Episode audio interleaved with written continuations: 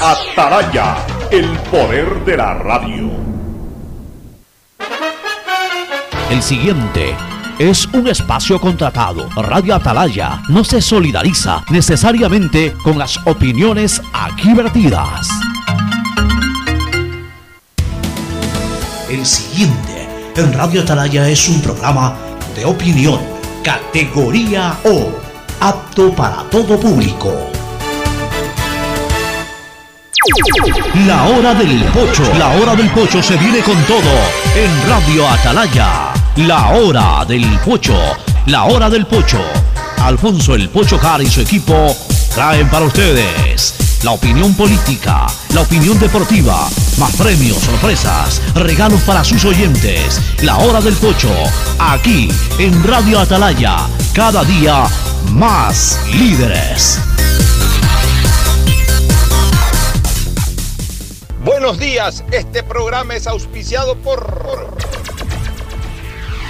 Aceites y Lubricantes Gulf, el aceite de mayor tecnología en el mercado.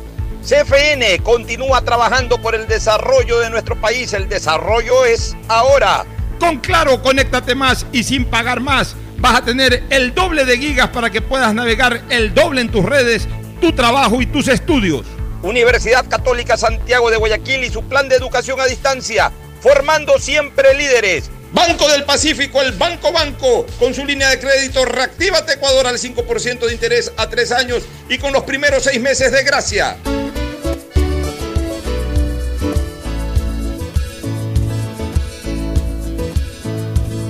Camino sobre tu piel morena y siento tu latido. Y miro lo que los dos hemos vivido. Te digo, solo hay razones para estar agradecido. Es lo que somos y lo que siempre hemos sido. Amigos, porque ganamos cuando mucho hemos perdido. Somos lo mismo 680 Sistema de emisoras Atalaya en su año 76 Atalaya nunca falla y marca la raya del bienestar, del progreso y la libertad de Guayaquil, de Ecuador y del mundo. Por eso es una potencia en radio, cada día más líder y un hombre que ha hecho historia, pero que todos los días hace presente y proyecta futuro en el dial de los ecuatorianos.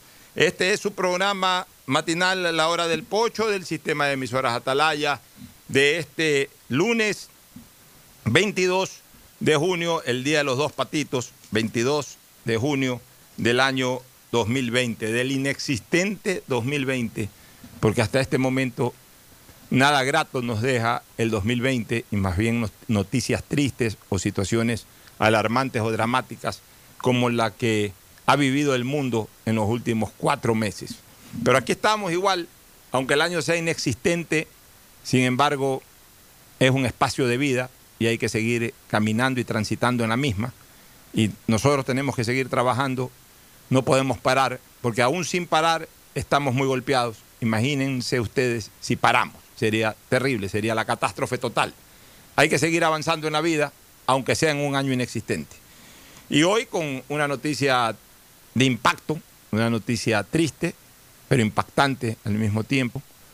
El prefecto del Guayas, ex arquero y capitán del Barcelona, ex periodista también de televisión, y muere en calidad de prefecto, por eso le digo prefecto del Guayas, Carlos Luis Morales Benítez, dejó de existir esta mañana. En una noticia conmovedora realmente, un infarto al miocardio, le cegó su vida, relativamente joven, mi edad, un año mayor, es del 65, él, yo soy del 66, es decir, y entiendo que ahora por junio cumplió años o estaba por cumplir años. Recuerdo que la fecha de él, no sé si mañana o pasado, ya voy a revisar en el Google, este, no sé si era mañana o pasado su cumpleaños. De hecho, lo, voy a ver en este momento, no, es muy difícil eh, inmediatamente conocer su fecha de cumpleaños, pero recuerdo que era por, por esta época. Este, eh, en el Google lo voy a ver, nacimiento 12 de junio del 65, o sea, hace, hace dos semanas atrás él cumplió 55 años de edad, hace 10 días atrás para ser exacto, cumplió 55 años de edad, o sea, un hombre relativamente joven, dejó de existir, producto de un infarto. Muchas cosas que hablar sobre el tema, hoy voy a dedicarle de manera especial a una semblanza de lo que fue el Carlos Luis Morales deportista, que yo creo fue su mejor eh, época de vida, donde se llenó de gloria, en donde vivió los momentos más espectaculares de su vida, de mayor idolatría y conexión con la ciudadanía. Y si bien es cierto que también tuvo un paso importante por la televisión, fue áncol de los dos eh, canales más importantes en sintonía a nivel nacional, como Ecoavisa y TC Televisión. Y también hay que reconocer que tuvo un paso exitoso en lo político. Eh, participó como candidato a concejal y fue concejal de Guayaquil y luego en su primera participación como candidato a la prefectura eh, salió electo prefecto del Guayas. Sin embargo, su final político fue bastante bochornoso y su final de vida bastante triste. Ya vamos a analizar eh, todo esto, su paso por, cada uno de estos estamentos, pero especialmente el deportivo, que es donde más se lo recuerda a Carlos Luis Morales Benítez. Y de paso también eh, este fin de semana otro futbolista muy conocido y recordado falleció, el tiburón Ecuador Figueroa, ex centro de Melec, de donde surgió, nacido en Pozorja, eh, también fue back centro de Liga Deportiva Universitaria de Quito, de Liga de Puerto Viejo, me parece que en técnico universitario, por ahí en un, en un par de equipos más anduvo. Lamentablemente también el tiburón Ecuador Figueroa, que fue parte de la selección ecuatoriana de fútbol entre los años 79 y 81, también lamentablemente dejó de existir, con lo que de alguna u otra manera eh, se engluta al fútbol de Guayaquil, especialmente al fútbol del- al- a los equipos del astillero, pues dos exponentes, uno de cada equipo, Morales de Barcelona y Figueroa de Melec, fallecieron este fin de semana, aunque obviamente la connotación de Carlos Luis Morales fue superior en lo deportivo y también en lo extradeportivo.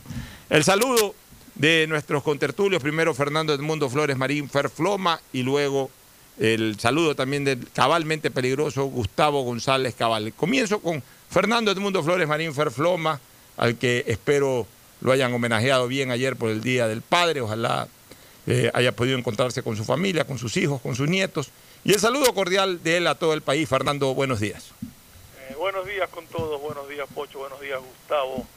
Sí, ayer tuve, vinieron por tandas, como se dice, se pusieron de acuerdo y, pues porque cada uno de mis hijos con sus familias estuvieron por acá visitándome, haciéndome pasar por un día muy, muy agradable, realmente muy divertido con ellos. Así que de eso pues feliz, no, no me quejo. Eh, la lamentable noticia del fallecimiento de 12 futbolistas, como fueron Ecuador Figueroa y Carlos Luis Morales, realmente causó impacto, sobre todo Carlos Luis Morales por lo que representaba tanto en lo político como lo, lo que representó en lo deportivo. Carlos Luis Morales tuvo una trayectoria deportiva muy, muy interesante, jugador de Barcelona, jugó en Emelec también un año, el año 97 fue arquero de Emelec, de hecho Emelec ya mandó su nota de condolencia por el fallecimiento de, de Carlos Luis Morales, estuvo en Independiente de Avellaneda, fue seleccionado nacional, uno de los mejores arqueros que uno recuerde haber visto, realmente es una pena eh, el fallecimiento de Carlos Luis Morales, más allá de todo lo que sucedió en los últimos días, de todas estas acusaciones que, que él estaba enfrentando, pero como tú dices, su mayor legado está en lo deportivo y que realmente eh, ha sido de impacto este- esta noticia del fallecimiento de Carlos Luis Morales. Así es, ya vamos a recordar la semblanza deportiva en una primera parte, luego ya vamos a entrar a lo jurídico y a lo político de lo que ocurrió con Carlos Luis Morales en las últimas semanas y en este el último día de su vida. Eh, Ya vamos a hablar de cada una de estas cosas por separado y vamos a escuchar también al doctor Carlos Luis Sánchez Gaete, abogado de él en la parte penal, eh, que justamente hoy en, en punto de vista, estaba programada la entrevista en punto de vista indistintamente de esta situación lamentable que se dio y, simplemente fue una mera coincidencia, pero se la pudo desarrollar y, y ahí él, él nos va a informar cosas eh, que tuvieron que darse en los últimos minutos de vida de Carlos Luis Morales Benítez. El saludo de Gustavo González Cabal, el cabalmente peligroso, que ya salió de su cuarentena de Punta Blanca, de la península y provincia de Santa Elena. Ya está en Guayaquil, pero hoy se ha dedicado pues a atender, eh, hoy y mañana se está dedicando a atender cosas eh, en su hogar. Ya desde el miércoles posiblemente lo tengamos acá en presencia, de forma presencial, pero por lo pronto el día de hoy eh, lo tenemos también por vía telefónica. Así que Gustavo, buenos días y bienvenido a la ciudad y pronto bienvenido físicamente también a la radio. Gustavo. Buenos días, Alfonso. Buenos días, Fernando. Buenos días, distinguida audiencia del sistema de emisoras Atalaya. Decía el poeta José María Rilke, austríaco, grande es la muerte. Somos los suyos de riente boca. Cuando nos creemos en el centro de la vida, ella se atreve a llorar en nuestro centro. Nadie sabe cuándo se va a morir, en definitiva, Alfonso, Fernando. No se puede morir pues cenando con sus amigos. La gente se muere con la refrigeradora llena, con planes preparados. La gente se muere eh, de, de diferentes circunstancias y condiciones. Estamos comentando la muerte de Tiburón Figueroa, gran central del Emelec, y la muerte de Carlos Luis Morales, gran arquero de Barcelona, en unas circunstancias dramáticas por la situación de, interés público que es conocido. Eh, se estaba haciendo una investigación y en medio de ello, pues él estaba con, con medidas eh, cautelares como llevar un grillete en el tobillo y lo sorprendió la muerte entiendo que fue un infarto masivo lo que se comenta en el barrio de él en la urbanización donde vivía es que fue un infarto masivo que, prácticamente estaba solo. Y esos son los primeros informes que me han llegado de la gente que vive en ese barrio. Así es este Gustavo. Vamos a hablar primero del Carlos Luis Morales deportista, para luego de ir a la pausa, ustedes también van a recordar algo al Carlos Luis Morales deportista, y luego de la pausa ya entrar con la entrevista que se le hizo esta mañana a Carlos Luis Sánchez y luego el análisis ya del Carlos Luis Morales político y de la situación esta última que le tocó vivir. El Carlos Luis Morales deportista, ese fue mi, mi gran amigo, porque somos congeneracionales Recordaba yo hace pocos minutos que él nació un 12 de junio del 65, yo nací un 20 de mayo del 66, es decir, nos distanciaba menos de un año, o prácticamente un año, eh, cronológicamente hablando, de nuestro nacimiento. Él muere a los 55 años cumplidos, yo cumplí hace eh, pocos días atrás, un mes, exactamente un mes atrás cumplí este, 54. O sea, se puede decir que somos absolutamente congeneracionales. Pero también lo somos en la actividad. Él surge al fútbol en 1982, yo surgí en el periodismo en 1984. Él surge jugando la famosa Copa en Pro de que yo siempre reclamo, que ya lamentablemente no hacen, que eran los torneos interprovinciales. Él forma parte de esa Copa en Pro con el también difunto Jimmy Izquierdo, con Byron Campuzano, Roberto Plaza, Víctor Álvarez, el Chueco Triviño, Jimmy Montanero, por, mencionar algunos de los jugadores eh, que, en esa época eh, formaban parte de, esa selección de Guayas que quedó campeón de la Copa en Pro en 1982. Y antes el periodismo se preocupaba de ese tipo de cosas, no solamente se dedicaban a hablar de Barcelona y Emelec. Antes el periodismo deportivo hablaba mucho en fútbol de los equipos de la A, que no eran solo Barcelona y Emelec, habían algunos, de, de los equipos de la B, hablaban también de los equipos eh, selecciones del Guayas a nivel de Copa en Pro o, a nivel de los torneos que, se jugaban en esa época, los interasociaciones. Se hablaba de, los equipos de reserva que también tenían su campeonato. Se hablaba del béisbol, se hablaba del básquet, se hablaba del tenis, se hablaban de mil y un deportes. De mil y un deportes, como el programa de Jorge Delgado, que a propósito fue parte de una magistral entrevista el día viernes pasado por parte de Andrés Mendoza Paladines en su programa El personaje de los viernes. Bueno, antes se hablaba de mil y un deportes, no solamente de fútbol y no solamente de Barcelona y Emelec.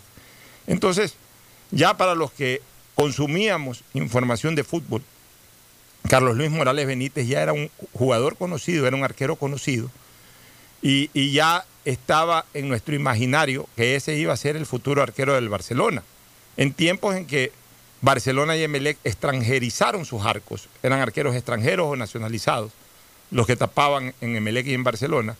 Ya se veía, ya Emelec había dado el primer paso a la nacionalización del arco con Israel Rodríguez y ya se lo veía a Carlos Luis Morales y a Walter Rolando Guerrero que venían empujando. Sin embargo, eh, eh, eh, eran demasiado jóvenes y la dirigencia del Barcelona todavía no se atrevía a darles la titularidad, ni la dirigencia ni el cuerpo técnico de turno. Y ahí Barcelona, en el año 83, contrata una serie de, de arqueros extranjeros, primero al peruano Quiroga, luego al argentino Mercury, el uno por mal rendimiento salió, el otro tuvo una muy seria lesión en un partido en Quito, y los suplentes eran Morales y, y Seba- y- y Guerrero. Y ahí es cuando la dirigencia del Barcelona, en conjunto con el cuerpo técnico, toman la decisión de ya no traer más arqueros extranjeros, sino jugársela simplemente con esos dos arqueros que ya eran prospectos, que ya habían sido seleccionados ecuatorianos en, en los campeonatos sub-20. Morales había tapado el torneo Cruz del Sur eh, del año 82 en Rosario, Argentina, y había sido el arquero titular de la selección sub-20 de Ecuador en el sudamericano de Bolivia en el 83. Entonces ya, y era un arquero que tenía prestigio juvenil y solamente esperaba que se le dé la oportunidad como arquero en el primer equipo y Guerrero en la misma línea. Entonces los mandó a competir eh, la dirigencia de Barcelona y, el cuerpo técnico, que me parece, o era Guacho Muñoz o Masquio, no recuerdo exactamente quién fue el que los mandó a la cancha ya a, a Morales y a Guerrero. Y compitieron durante ese año, más partidos tapó Guerrero que Morales. Y en el 84 siguió tapando al comienzo más partidos Guerrero que Morales, pero luego Morales comenzó a tomar la titularidad y terminó tapando de titular en Barcelona el 84. Y el 85 ya con Olger Quiñones, con Alfredo de los Santos, eh, con una gran defensa y con un gran equipo que tenía Barcelona, ahí ya eh, explota la calidad de juego de, arco de Morales. Se convierte en el mejor arquero del campeonato y ya apenas con 20 años cumplidos da su primera vuelta olímpica y recuerdo que en esa final, no en esa final, en ese partido, en ese último partido que le permitió a Barcelona ser campeón goleando al Deportivo Quito 6 a 1, Morales se pega una volada espectacular y, que fue una de las grandes postales de esa final. Entonces ahí ya no había duda, Morales era el arquero titular. Ya de hecho, en el año 84, Morales fue el arquero suplente de Israel Rodríguez en el campeonato preolímpico que se jugó en Guayaquil. O sea, ya, estábamos hablando de un arquero que ya, a pesar de que tenía 20 años, tenía un currículum interesante. Y desde el 85 ya fue sin lugar a dudas el, arquero titular del Barcelona. El 86 tuvo una muy buena Copa Libertadores, eh, ganando en el Maracaná con una gran actuación suya y así por el estilo. En el 87 también tiene una buena participación en Copa con Barcelona y, y sobre todo, pues nuevamente vuelve a ser figura en el campeonato nacional, gana el campeonato del 87. Asimismo, es el primer arquero de Barcelona en, los dos, eh, eh, en los dos eventos inaugurales del Estadio Monumental. Eh, es el primer arquero de Barcelona en tapar en el Monumental el día de la inauguración del estadio, terminado de ser campeón en el 87, viene al domingo siguiente y se, se juega el primer partido en el Monumental frente a Peñarol, y ahí el arquero titular fue Morales. Y luego, en el 88, cuando se da el torneo ya inaugural del estadio, que lo ganó Emelec, Morales fue arquero frente al Barcelona de España y frente al Emelec en la gran final. Y, luego Morales fue también arquero de Barcelona de largo, el 89 vuelve a ser campeón, el 89 juega la Copa América eh, con la selección del Ecuador. Ya había jugado uno de los dos partidos de la Copa América del año 87 en Argentina.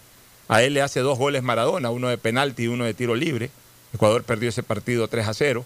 Luego el siguiente partido lo tapó Chiriboga contra Perú. Ahí se acabó la participación de Ecuador. Pero él vuelve a la Copa América del 89 con, defendiendo los colores de, de la selección. Y tiene una muy buena actuación Carlos Luis Morales.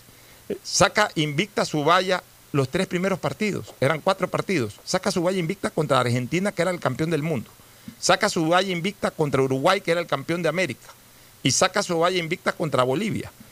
Y, en el último partido, en, en lo que fue siempre su punto más débil en el arco, no salió bien a una pelota y Chile le hizo un gol ahí. Luego Chile hizo un segundo gol en donde ya no tuvo nada que hacer Carlos Luis. Finalmente Ecuador perdió 2-1 y quedó eliminado, pero haciendo una gran Copa América y haciendo sobre todo un gran torneo Morales. Llegó a tener su valla invicta más de 300 minutos en un evento como Copa América, cosa que es importante dejar anotada en las estadísticas. De ahí fue campeón con Barcelona el 89, pero su momento más importante fue en el año 1990, en donde se convierte en el principal héroe de la clasificación de Barcelona a esa final de Copa Libertadores. Primero, desde, la propia ronda de grupos, en donde Barcelona tiene que ir a jugar eh, un partido extra, un partido definitorio o una serie definitoria contra Oriente Petrolero, porque en esa, en esa época, en esa Copa del 90, clasificaban tres de los cuatro equipos de la serie de grupos, pasaban a la siguiente fase. Y Barcelona quedó en, en- último lugar con Oriente Petrolero, o sea, los dos con el mismo puntaje y el mismo gol diferencia. Entonces tuvieron que jugar una serie extra. Y en esa serie extra, el último partido fue en Santa Cruz y tuvo que definirse por penales. Y ahí Morales tuvo una magistral actuación porque jugadores importantes de Barcelona como Marcelo Troviani y Jimmy Izquierdo fallaron en la definición de los penaltis. Y Morales tuvo que atajar tres penales para permitirle al Barcelona ganar esa serie y pasar a los octavos de final.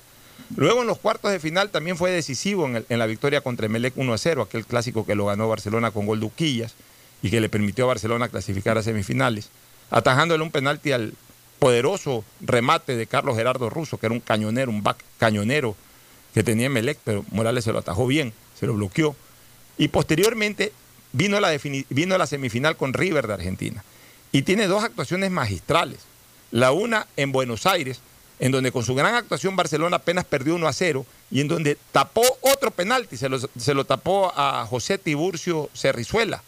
Y, y con eso el resultado fue de apenas 1 a 0, lo que le permitió a Barcelona revertir en Guayaquil. Y luego vino la definición de penaltis y Morales atajó el primer penalti al propio Cerrizuela y luego tuvo una viveza criolla. Eh, los jugadores de Barcelona estuvieron impecables ahí en los cobros de penalti, no falló ninguno. Y en el quinto penalti eh, tuvo una viveza criolla Morales, patea el Polilla da Silva, la pelota pega en el horizontal, botea, para algunos boteó adentro, para otros boteó afuera, pero Morales no le dio chance a la, a la reacción de nadie, sino que se da vuelta, coge la pelota y sale corriendo a celebrar la clasificación. Entonces ya el árbitro dio por, eh, por fallado el penalti y ya ahí el estadio comenzó a festejar la clasificación a la final. En la final tuvo una buena actuación, más allá de que el primer gol de Olimpia tuvo algo de complicidad a sí mismo porque no salió bien, se le anticipó amarilla en el cabezazo, pero quedó para el recuerdo que Morales fue el gran héroe de esa Copa Libertadores del 90.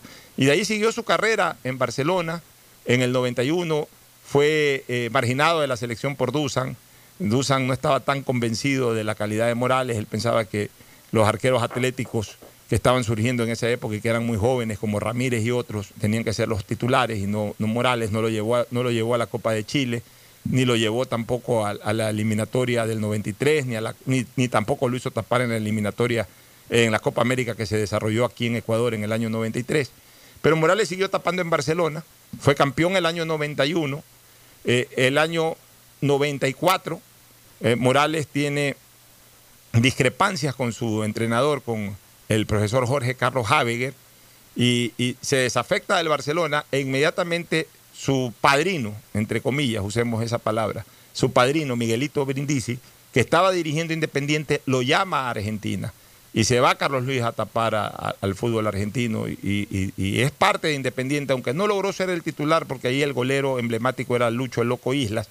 Sin embargo, Morales tapó, eh, tapó varios partidos, incluso tapó los partidos que le permitieron a Independiente ser campeón de uno de estos torneos continentales que, se jugaban allá por el, sur, la Supercopa o un torneo de estos, que no recuerdo exactamente, creo que era la Supercopa eh, o, los juegos estos que acá era la Merconorte y allá era la Mercosur. Un torneo de estos eh, internacionales los ganó con, lo ganó con Independiente de Avellaneda. Eso fue el 94. El 95, Morales siguió tapando en Argentina. El 96 regresa al Barcelona. A pesar de que Ceballos era el arquero titular y había sido campeón en el 95. Ah, no, perdón, el 95 Morales recupera con su paso por Argentina su espacio en la selección y es el arquero titular, ya, ya compitiendo con Ceballos directamente en la selección primero, es el arquero titular del- de, Ecuador en la Copa América de Uruguay 95 y tiene una muy buena actuación al punto, al punto, me parece que ahí le tapó un penalti también a un jugador brasileño en el partido Brasil-Ecuador, al punto que en la revista de la Confederación Sudamericana lo puso como el mejor arquero de la primera etapa de la Copa América. Vino el 96 nuevamente al Barcelona, le quitó el puesto a, a- Ceballos, pero Barcelona no pudo ser campeón y ahí se despidió ya de Barcelona para siempre. El año 97, en un polémico traspaso, fue el arquero titular de Emelec o, o- o participó en Emelec y fue buena parte del año arquero titular del Emelec. Posteriormente, en el 98, se fue al fútbol chileno, al Palestino de Chile, y de ahí retornó por ahí en alguna época, eh, me parece que en el año 95, me estaba olvidando, tuvo un paso por Liga Deportiva Universitaria de Puerto Viejo, lo llevó Locutín Santibáñez a Puerto Viejo. Luego, pues lo de Barcelona, Emelec, Palestino de Chile. por ahí vino, ya comenzó a vincularse más al mundo de la televisión, hizo un último año ahí ya casi retirado en el Santa Rita de Vinces, hasta que finalmente en el año 90 y- 2001 ya se dedicó de lleno a la televisión como comentarista deportivo. Y el 2002 me reemplaza él a mí en Ecuavisa. Él entra a la televisión realmente ya como presentador formal. Él pasa en el año 2002. Él, él es mi reemplazo en Ecuavisa. Cuando yo salgo a la política como candidato a diputado, Carlos Luis Morales es la persona que me reemplaza en el espacio deportivo. Y luego, en el mismo Ecuavisa, le dan espacio para que ya no sea solamente presentador deportivo, sino también presentador de noticias. En algún momento, en el año 2006, por meterse en la política por primera vez, se lanza candidato a, diputado, este, se retira de Coavisa, no le fue bien en las elecciones, pues no logró entrar al- al Congreso, pero posteriormente, 2006 o 2007, se incorporó a TC Televisión, en donde estuvo hasta el año 2018 en que se retiró para ser candidato a prefecto. Y como político, pues ya recordé, su primer paso o su primer intento fue en el año 2006, ser candidato a, la Diputación, al Congreso. Eh, estuvo en la lista del PRE, eh, pero entraron solo los dos primeros, Jimmy Jairala y Gabriela Pazmiño. El tercero que era él en la lista ya no alcanzó a entrar. No porque no haya tenido una buena votación, pero era muy complicado que entren tres y entraron los dos primeros que estaban en la lista. De ahí él se vincula a Centro Democrático y eh, como concejal entra por la Alianza Centro Democrático, Alianza País en las elecciones del 2014, es concejal, y luego pues se vincula al Partido Social Cristiano, sino como afiliado formal, eh, simple y llanamente pues este, fue invitado, según dicen, no, era un afiliado formal, o sea, no, se afilió, pero fue invitado o, o- o se le permitió como independiente ser candidato por la bandera social cristiana Madera de Guerrero y ganó las elecciones para la prefectura en donde estuvo hasta el día de hoy. Hay una semblanza general, primero en la parte deportiva de Carlos Luis, enfocándonos en la parte deportiva, luego ya vamos a analizar lo que ocurrió con Pestañita, como cariñosamente siempre se lo conoció en sus últimos años como político. ¿Algún recuerdo de todas estas cosas que he mencionado en lo deportivo, este, Fernando? Y si mal no recuerdo, el año 94, cuando él estuvo en Independiente de Argentina, él coincidió en su estadía en Argentina con otro jugador de Barcelona que actuó en Boca, con Juan Noriega. No, Noriega eh, fue antes. Noriega fue el 93 a Boca Juniors. Fue un año antes. Sí, sí, sí. Es más, Noriega después ya regresó y, y Morales fue a Argentina el Yo 94. pensé que habían coincidido. esas- No, no, no coincidieron. La- No coincidieron. No. Pero no, es muy completa la reseña de, eh, de Morales. Realmente eh, yo creo y estaba leyendo algunos amigos que escriben en, en los WhatsApps eh, eh, y hubo, hubo un- alguien que escribió algo, una gran verdad, que él prefiere recordar a Morales de su equipo, de su Barcelona y olvidarse del resto. O sea, tener en su mente la memoria de lo que fue Morales en Barcelona para, para ellos que son amantes del fútbol. En todo caso, pues eh, bastante completa la reseña de la parte deportiva de, Morales. Yo alguna vez comenté que, cuando iba en Melec me dijo que él iba en Melec a ser campeón, nunca se le dio, pero, pero sí actuó algunos partidos defendiendo la, la divisa de mi equipo. Así es. Bueno, vamos con Walter Gómez, el popularmente conocido como investigador. Así que le voy a dar paso a Walter Gómez desde las instalaciones de la Clínica Kennedy, Cantón San Borondón, en donde todavía deben estar ahí los restos mortales de quien en vida fuera Carlos Luis Morales Benítez, para que nos cuente un poco en detalle qué es lo que ocurrió en, en la clínica, qué es lo que está pasando en este momento, qué personas están llegando hasta las instalaciones del centro hospitalario. Así que adelante Walter, buenos días. ¿Qué tal? Buenos días, Pocho. Bueno, nos encontramos aquí en las instalaciones de la clínica Kennedy, el fallecimiento de Carlos Morales. Bueno, hay muchas hipótesis. Se habla de que él llegó en, vida y que al llegar a la emergencia, eh, los médicos se abstuvieron de sacarle el grillete porque tenía orden. Llegó un mayor, el mayor de la policía le había manifestado que él no podía sacar el grillete. Los médicos, al parecer, estaban desobedeciendo la orden, querían sacar el grillete y y le- y le había dicho que lo que le sacaba se iba a meter un problema judicial. Por eso no pudimos asistir por el grillete que tenía. Tenemos aquí uno de los compañeros que fue con muchos años, eh, mi querido Mauro Uquilla, el capitán, el jugador Uquilla. Utigol, ¿qué tal? Eh, ¿Cómo se ve usted esta situación en realidad y qué ha, ha salido de Carolina Morales? Estamos tristes por enterarme del fallecimiento de, un compañero, amigo de tantos años, donde compartimos muchas cosas, muchas tristezas y alegrías, imagínate cómo, cómo nos podemos sentir en este momento. ¿Qué te recuerda, Carolina Morales? Todo, todo, yo prácticamente eh, 10 años en, Barcelona, donde compartimos muchas cosas, como te vuelvo a decir, triunfo, tristeza, y que se nos vaya prematuramente, la verdad nos duele, más aún, compañero ahora, prefecto, eh, estábamos trabajando también con él en lo que es el proyecto de las escuelas de fútbol. La verdad que los detalles yo no te los puedo dar porque te estaría elucurando, te estaría dando cosas sin, sin base, ¿no? Yo estoy aquí acompañando al amigo el momento de dolor. Ahí no te puedo dar información de cómo fue, qué pasó, porque no, no tengo información. Bueno, ya es más o menos aquí hay, hay poca gente ya, según se manifiesta de que ya habrían sacado el, el calle por la parte de atrás, pero aquí todavía hay familiares. Eh, Carlos Morales hace poco quisieron agredir también a un miembro de la prensa, de parte de muchos eh, a- eh, conocidos de Carlos Morales empleados, porque según manifiestan había estado hablando mal de el dicho eh, o sea, sobre el prefecto. Pero aquí tenemos al hijo, vamos a hablar con Pocho. Pocho, ¿qué tal? Este, cuéntanos sobre esta situación. ¿Qué fue lo que pasó en realidad lo, lo de Carolina Morales? ¿Qué le puedo decir? Ya lo perdimos. Perdí un padre. Cuando entró con un problema de salud, hola Jimmy. Eh, no sé qué más decirle, no, no, ahorita estoy desconcertado, usted me tiene que entender. Hay versiones, dice el abogado, de que no podían sacar el billete porque no había disposición, que estaban esperando un mayor.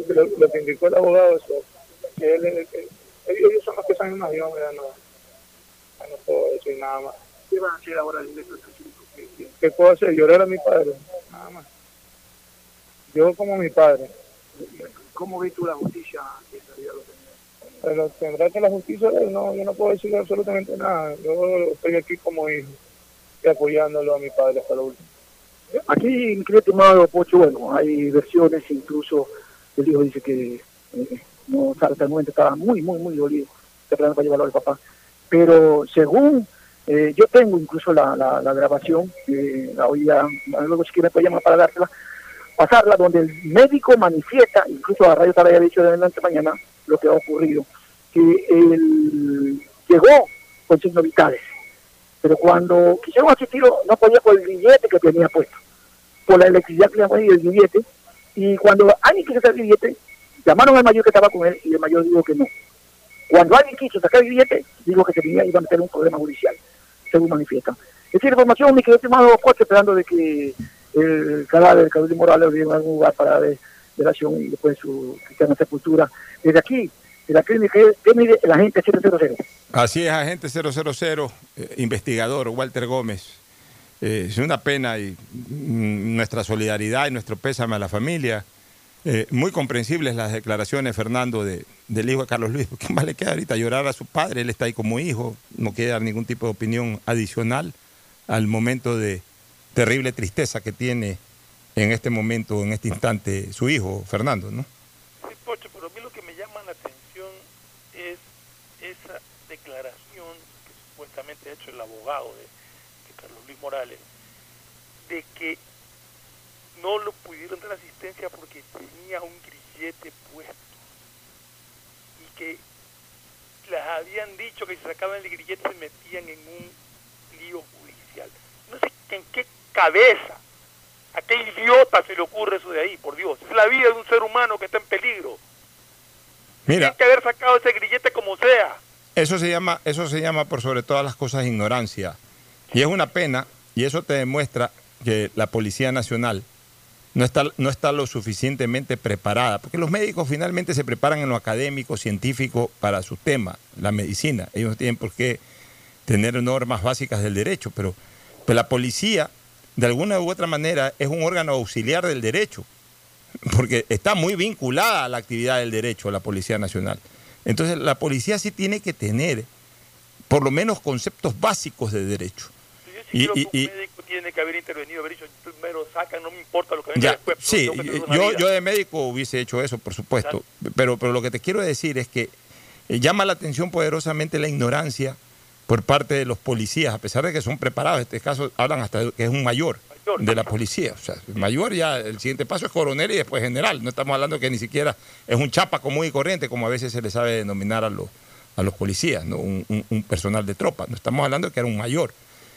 Mira, en derecho, en el Código Orgánico Integral Penal existe expresamente, pero además es parte de la do- doctrina del derecho, o principio del derecho, más que doctrina del derecho, uno de los principios del derecho penal, el llamado estado de necesidad.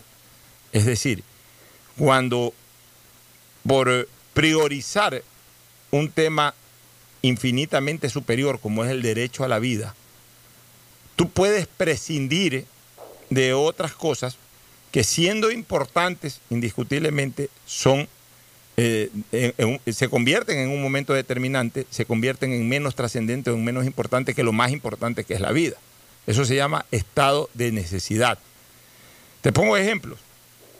Si mañana una persona que va al lado en tu vehículo sufre un infarto cardíaco y- y en ese momento se está muriendo en tu carro y tú necesitas llevarlo a una emergencia y tienes que meterte en una contravía, obviamente eh, tomando las precauciones del caso, tampoco lo vas a hacer tirando el carro por tirarlo porque vas a chocar y es peor, pero si en un momento determinado tienes que eh, meterte en contravía o pasarte la luz roja también con las precauciones, tienes esa emergencia, lo vas a llevar a una clínica, eh, en una luz roja haces una pausa y apenas puedes darle para adelante, le das para adelante sin correr riesgo de chocar, pero te pasas la luz roja por, por ese estado de necesidad.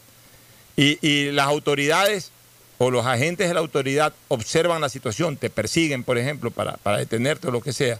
El estado de necesidad te permite haber hecho eso y no ser responsable ni civil, ni penalmente, ni en tránsito, ni nada por, por esa situación. Porque tú la puedes además justificar. Súper justificable era la situación que se vivía esta mañana en la clínica Kennedy.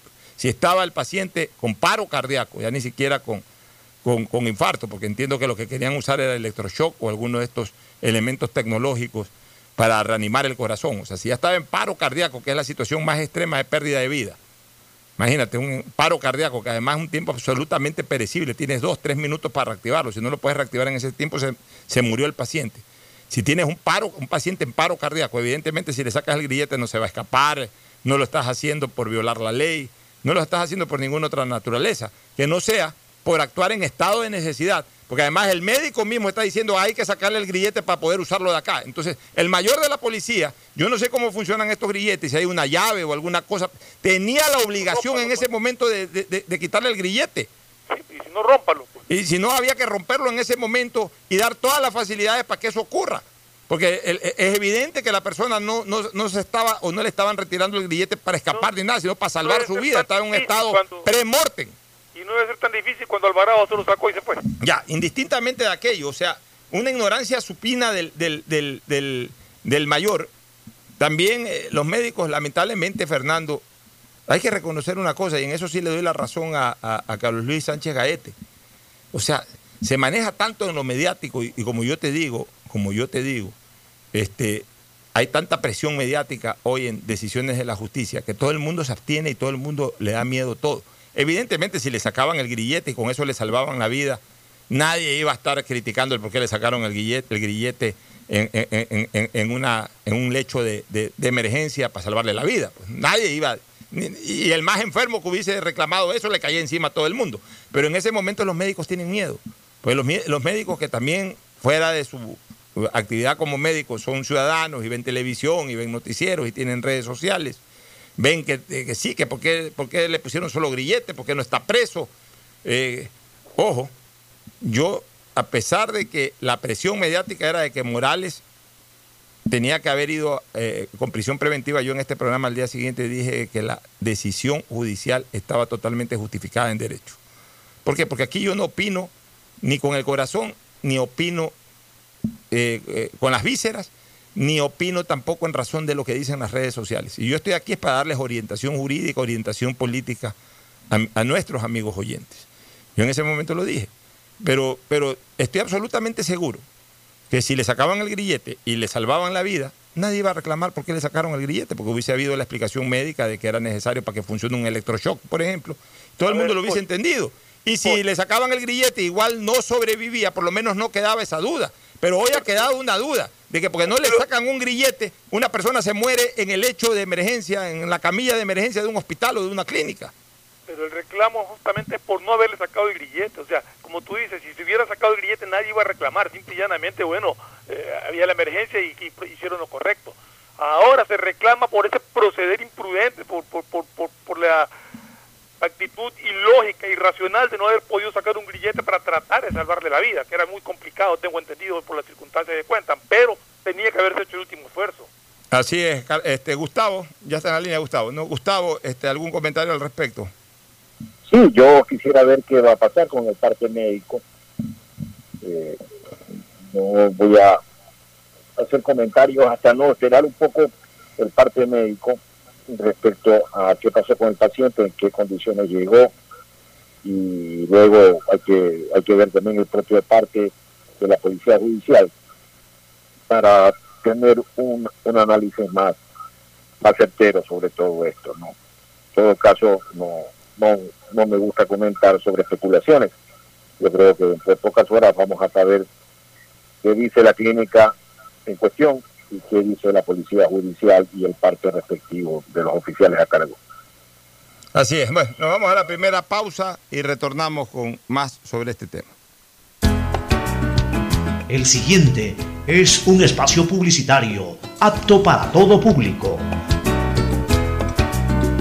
Han sido días difíciles para el país, pero al igual que tú, no nos rendimos y seguimos empujando por el desarrollo. Por eso el gobierno de todos, a través de la CFN, destinó más de 50 millones en financiamiento para capital de trabajo, con su producto Pyme Express. Hoy, son más de 800 pequeñas y medianas empresas beneficiadas que darán un gran alivio a sus negocios y así cuidar los empleos de miles de familias ecuatorianas. Trabajas por el desarrollo, nosotros para apoyarte, para seguir avanzando, porque al Ecuador lo reactivamos todos. CFN. Toda una vida. El Para que todos todos. en tu familia estén conectados al mismo tiempo y puedan navegar en redes, jugar en línea, trabajar y ver películas, contrata Internet Claro de 25 megabytes para tu casa que incluye licencia Microsoft Office 365 por 25 dólares más impuestos. Además te apoyamos con el segundo mes de Internet y si lo necesitas te ayudamos a financiar tu computadora con Claro. Todo se conecta.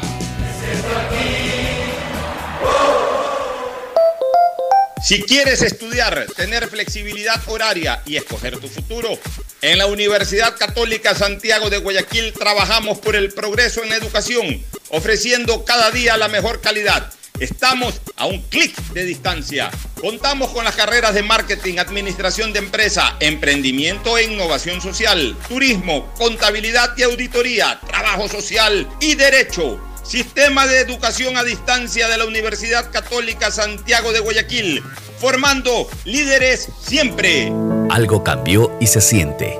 De a poco nos vamos reactivando, a pasos cortos pero seguros, sintiendo que podemos volver a una nueva realidad para recibirte con la misma calidez de siempre. El Aeropuerto Internacional José Joaquín de Olmedo abre nuevamente las puertas de Guayaquil, reiniciando las operaciones de los vuelos comerciales con 30% de sus frecuencias habituales y cumpliendo un estricto protocolo de bioseguridad aprobado por el COE Nacional, Autoridad Aeroportuaria, en coordinación con la Alcaldía. Te recuerdan que a Guayaquil la levantamos juntos. Seamos responsables con los héroes de nuestras calles. En esta emergencia sanitaria, recuerda desechar las mascarillas y guantes en una funda separada de la basura común. Protégela con otra funda y cuando la saques, rocía cloro sobre ellas. Tampoco deseches objetos contaminados en las calles y si son de gran volumen, llévalos a los centros de acopio autorizados. Encuentra las direcciones en www.puertolimpio.com. Puerto Limpio, juntos por Guayaquil. Detrás de cada profesional hay una gran historia. Aprende, experimenta y crea la tuya. Estudia a distancia en la Universidad Católica Santiago de Guayaquil.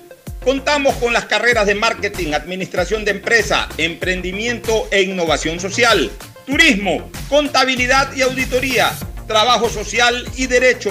Sistema de educación a distancia de la Universidad Católica Santiago de Guayaquil, formando líderes Han sido siempre. días difíciles para el país, pero al igual que tú, no nos rendimos y seguimos empujando por el desarrollo. Por eso el gobierno de todos, a través de la CFN, destinó más de 50 millones en financiamiento para capital de trabajo con su producto Pyme Express. Hoy, son más de 800 pequeñas y medianas empresas beneficiadas que darán un gran alivio a sus negocios y así cuidar los empleos de miles de familias ecuatorianas. Trabajas por el desarrollo, nosotros para apoyarte, para seguir avanzando, porque al Ecuador lo reactivamos todos. CFN. Toda una vida. El gobierno de Llegó el momento de volver a abrir las puertas a la ilusión, de prender las luces a un futuro mejor, de empezar de nuevo. Presentamos Crédito Reactívate Ecuador, un crédito con fondos del gobierno nacional para micro, pequeños y medianos empresarios al 5% de interés. Recíbelo ahora y empieza a pagar en 6 meses hasta 36 meses plazo. Llegó el momento de reactivar la producción y proteger el empleo. Juntos saldremos adelante. Banco del Pacífico. Ecuador, lo reactivamos todos. El gobierno de todos. Hay sonidos que es mejor nunca tener que escuchar. Porque cada motor es diferente. Desde hace 104 años, Lubricantes Gulf mantiene la más alta tecnología y calidad en línea de aceites para motores a diésel y gasolina. Está hecho con una fórmula especial para dar excelente protección a todo tipo de motores, evitando el desgaste prematuro de pistones, anillos y árbol de levas, ayudando a mantener limpio el motor y libre de depósitos que se forman por las altas o bajas temperaturas. Dele a su motor lo que se merece. Lubricantes Gulf, la más alta tecnología en lubricación. 104 años preservando la vida de su motor. Lubricantes Gulf. Gulf es más lubricante.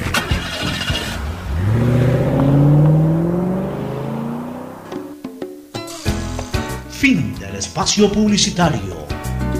Usted está escuchando un programa de opinión, categoría O, apto para todo público. Bueno, retornamos, ya vamos a escuchar a Carlos Luis Sánchez Gaete, pero antes Gustavo y Fernando, lo que yo les decía, el artículo 32 del COIP, Código Orgánico Integral Penal, dice lo siguiente, estado de necesidad. Existe estado de necesidad cuando la persona, al proteger un derecho propio o ajeno, cause lesión o daño a otra siempre y cuando se reúnan todos los siguientes requisitos que el derecho protegido esté en real y actual peligro, en este caso la vida, que es el principal bien jurídico que tiene un ser humano, que es la vida, que el derecho protegido esté en real y actual peligro. ¿Cómo no va a estar en real y actual peligro una persona que está en ese momento con, con un paro cardíaco en el hecho de una sala de emergencia de, un, de, una clínica? Que el resultado del acto de protección no sea mayor que la lesión o daño que se quiso evitar. Salvarle la vida de una persona es más importante que dañar un... Es mucho más importante y es mucho más trascendente que, el, no sacar un, un, grillete o en el peor de los casos dañar un grillete, pues, ¿no?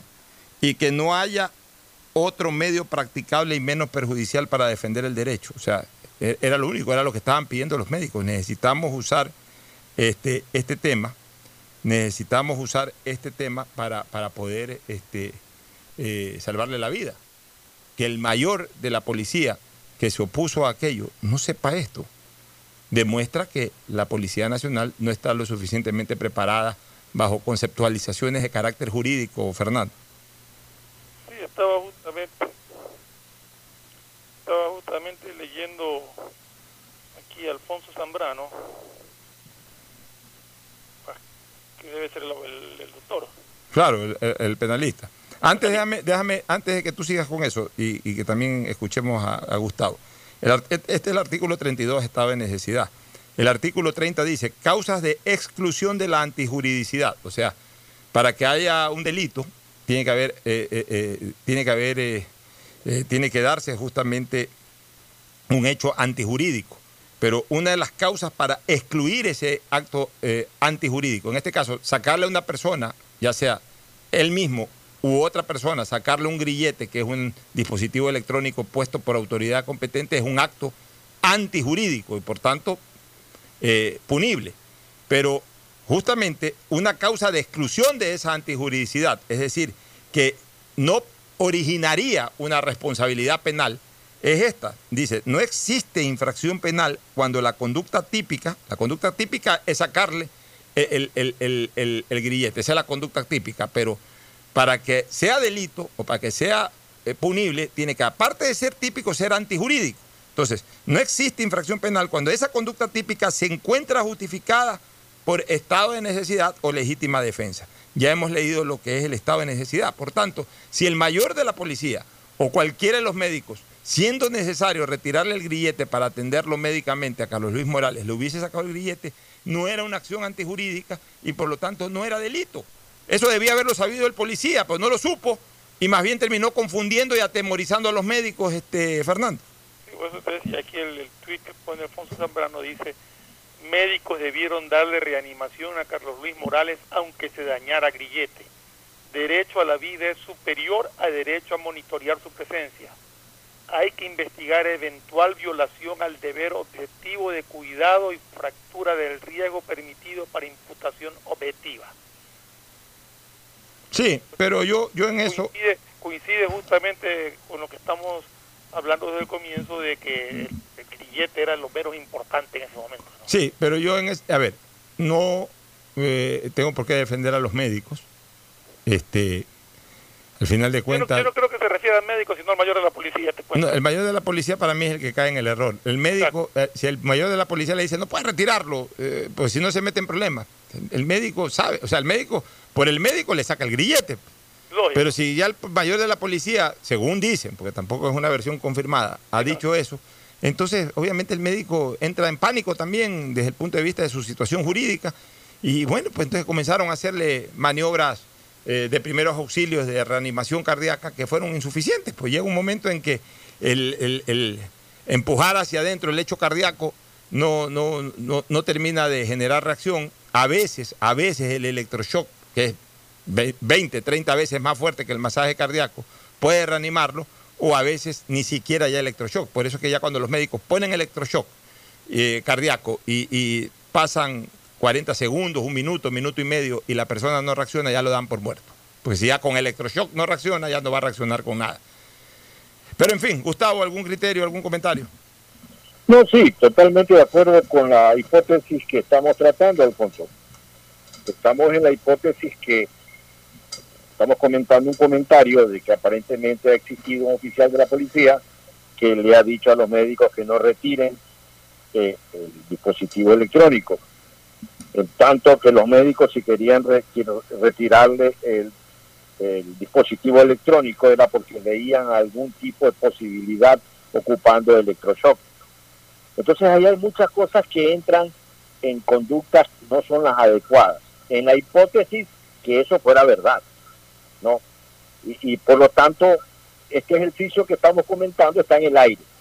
Eh, es una casa en el aire, eh, es una casa ideológica, un constructo que no está eh, realmente parado sobre cosas concretas y definitivas. Totalmente de acuerdo, eh, Gustavo. Ahora sí, escuchemos al abogado Carlos Luis Sánchez Gaete esta mañana en punto de vista. lamentando eh, realmente esta noticia eh, pues que súbitamente se ha dado esta mañana y, y queremos eh, pues agradecerle por el tiempo teníamos programada una entrevista justamente para hoy con el eh, abogado Carlos Luis Sánchez eh, y justo usted en su cuenta eh, de, Twitter dio a conocer del repentino e inusitado fallecimiento del prefecto provincial Carlos Luis Morales. Eh, cuéntenos, por favor, Carlos Luis, lo saluda Andrés Mendoza. Estamos con el licenciado Alcides Montilla, también con el licenciado Richie Castellanos. Cuéntenos eh, qué exactamente sucedió. Buenos días. Muy buenos días. Hoy, créanme que estoy aún en, shock. No, cuando recibí la noticia hace poco más de hora y media, eh, no lo podía creer. No lo podía creer y he confirmado, reconfirmado. Estoy camino a la clínica, de hecho, en este momento, pero, pero es un hecho, es un hecho cierto, confirmado. El señor prefecto Carlos Luis Morales falleció aproximadamente eh, poco antes de las 8 de la mañana el día de hoy. Eh, dio un infarto fulminante eh, perdió el conocimiento y, al llegar a la clínica Kennedy San Borondón, la indolencia de los agentes eh, que tenían bajo su custodia el, grillete electrónico y su cuidado no le permitió a los médicos proceder eh, adecuadamente con el proceso de reanimación. Al parecer, el grillete electrónico impide de alguna manera eh, el, procedimiento de reanimación y bueno, esto esto coadyuvó a que no se le pueda hacer una, un proceso electrónico de reanimación, sino eh, simplemente el manual. Pero detrás, tras media hora de intentar reanimarlo, simplemente confirmaron su muerte. Eh, estamos deshechos, quienes, quienes, quienes formamos parte de su entorno, lo- lo- yo lo conocí hace poco tiempo en medio de todo esto, él estaba sufriendo mucho eh, por estos ataques eh, de la política, por esta persecución de la justicia al servicio de la política y alejado de su familia. Su esposa aún hoy no puede acercarse a estar con él porque tiene una orden de detención que la fiscalía obtuvo mediante engaños, porque así procede siempre. Entonces, la verdad es que eh, es muy penoso, muy penoso ver cómo nuestra justicia ha llegado a este extremo de la persecución. Ya ha costado vidas. Era lo último que faltaba. las 9 con 43 minutos. La verdad que estamos en shock y con lo que usted nos cuenta de que en un centro eh, hospitalario, privado, que cobra tan bien, porque cobra muy bien, como es el caso de la clínica Kennedy de San Borondón, eh, la única que hay en, en esta zona, eh, no tengan el equipo electrónico de, de- de- reanimación para o defibrilador para el caso de eh, un problema cardíaco me parece algo realmente eh, increíble, ¿no? Y que tengan que No, hacerle no. solamente No, la- el tema manual es, eso- es- es eso, no increíble. fue, eso no fue lo que dije. Ellos tienen los equipos, no lo Ah, ya. pudieron utilizar, no lo pudieron utilizar porque el señor prefecto tenía un grillete electrónico en la, instalado en sus piernas, como, como es de conocimiento público, y eso impedía el uso de este aparato. Y el policía que está a cargo de su custodia se negó a autorizar el retiro del grillete mientras no lo autorice un juez. Lo sé porque tuve una fuerte discusión con los médicos eh, en el momento en que estaban procediendo. Les, expliqué que tenían la obligación legal de romper el grillete y de salvar su vida. Lamentablemente, el terror que ha causado la justicia politizada pudo más. El terror que ha causado la fiscalía que persigue a- eh, pudo más y los médicos no no, no procedieron como debieron. Sintieron Ok, que no entonces, rectificamos. El- está bien, bien la precisión y gracias, abogado Sánchez. Este, el, el aparato estaba ahí y más bien lo que usted nos ha afirmado es que porque el policía eh, que podía retirar el grillete electrónico no lo hizo eh, esperando una autorización que obviamente no iba a llegar de manera inmediata y urgente como se requería, no pudieron utilizar el mismo sistema eh, para hacer lo que normalmente se tiene que hacer en una situación como esta. Lamentable, Alcide, sus preguntas para el abogado Carlos Luis Sánchez Gay. Sí, gracias, ingeniero Mendoza. Un saludo para el abogado Carlos Luis Sánchez. Dí- Dígame una cosa, abogado. eh, eh, ¿En qué instante de la mañana usted empezó a acompañar al ahora lamentablemente fallecido y tocayo suyo Carlos Luis Morales? Perdón, no, no le escuché su pregunta. No, le decía que en qué instante de la mañana de hoy usted empezó a acompañarlo a, a Carlos Morales. Aproximadamente a las 8 de la mañana recibí la llamada. Yo tenía organizado mi día para encontrarme con él en la prefectura y acercarnos a la fiscalía. Hoy lunes tenía que presentarse, como se presentaba todos los lunes, a firmar su presentación periódica y la verdad es que mientras me preparaba para salir recibí la llamada desde la clínica informándome lo que había ocurrido y bueno, bueno, esa cuando tuve la discusión con los médicos, incluso con el policía, eh, realmente estoy asqueado de la falta de humanidad que estamos viviendo. Eh, no, no puedo decir mucho más, le cuento, estoy, estoy mal. Pero, pero dígame una cosa, esa, esa situación del policía que usted anota fue clave para el momento en que Carlos Luis estaba, se estaba presentando esta normalidad en su salud. Bueno, nunca lo sabremos, ¿no? Pero los médicos querían utilizar un, un equipo electrónico que no lo pudieron utilizar por, por, por cuanto había tenía este grillete en la pierna. Entonces, quizás hubieran logrado reanimarlo, no sé. En todo caso, lo que lo que sí le digo es eh, que es increíble la, la falta de empatía por parte del servidor policial, la falta de valentía por parte de los médicos que lo atendieron, y todo eso producto del terror que ha causado la Administración de Justicia al servicio de la política. Y nos queda elección, ya, ya costó una vida, ya costó una vida esta persecución, este apresuramiento, esta, e- e- esta decisión de proceder antes de investigar. Ya veremos cómo sigue e- este escenario político-jurídico. Muy bien, la parte más sustancial de la declaración de- del abogado de Carlos Luis Morales Benítez. Eh, que en paz descanse. Mira, Fernando, tres números, ¿no? Tres números que identifican a los arqueros. Morales muere como número uno de la prefectura, todavía era el prefecto. Número uno es el número tradicional del arquero. Nació un 12, que es el otro número de arquero que generalmente lo usan los arqueros suplentes. Y muere un 22, que es el tercer número de arqueros. Normalmente el tercer arquero luce siempre el número 22. O sea, en, en- definitiva, en este mes de junio, eh, los tres números de arqueros pesa- los tradicionales, ¿no? Ah, los tres números tradicionales arqueros, claro, pe- pesaron sobre Morales. La, la discusión de si seguía siendo el número uno o no de la prefectura, estaba luchando por mantenerse con el número uno en la prefectura. Este mismo mes, el día 12, celebró su cumpleaños y muere el 22. Eh, eh, cosas de la vida también, este Fernando, ¿no? Sí, coincidencias.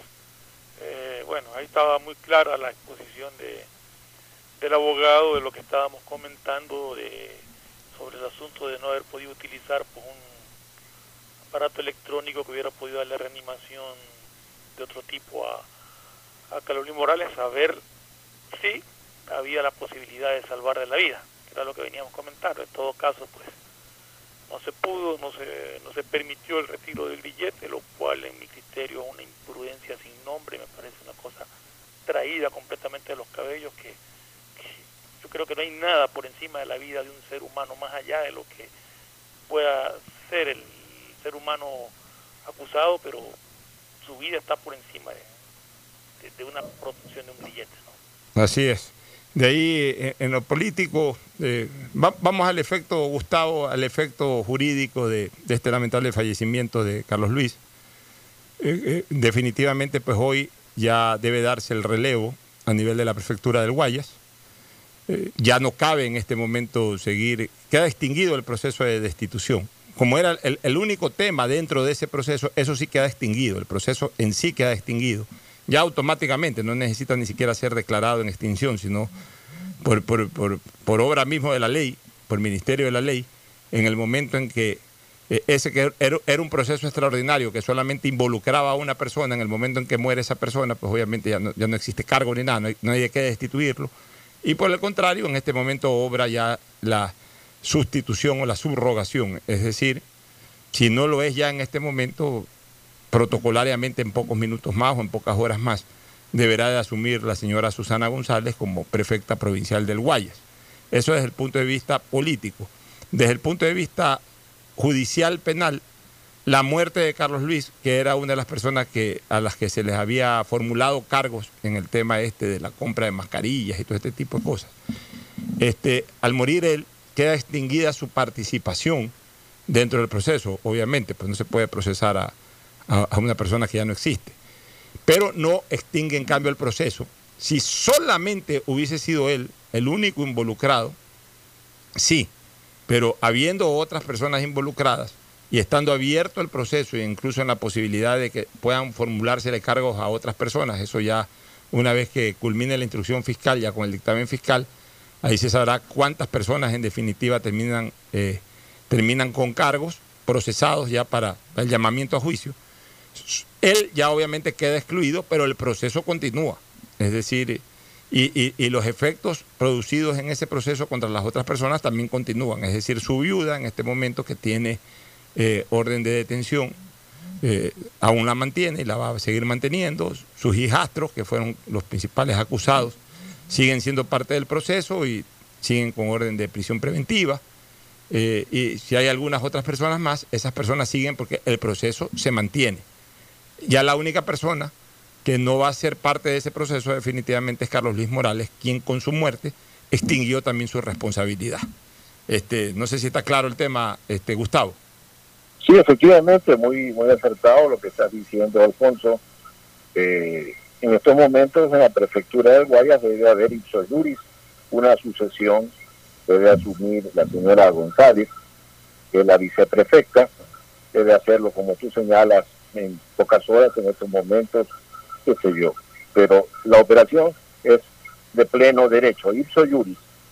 Eh, en efecto, el tema está terminado frente al, al difunto, el tema legal, pero ya hay un asunto muy interesante.